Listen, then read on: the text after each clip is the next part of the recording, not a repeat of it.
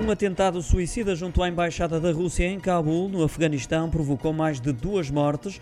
Ainda 11 pessoas ficaram feridas. Segundo as autoridades locais, foram detonados vários explosivos pelo responsável por este ataque quando tentou abordar o chefe de segurança da Embaixada. Entre as vítimas mortais encontra-se um funcionário afegão da Embaixada Russa e também um civil. Entre as pessoas que saíram com ferimentos deste atentado está um membro das forças de segurança talibãs.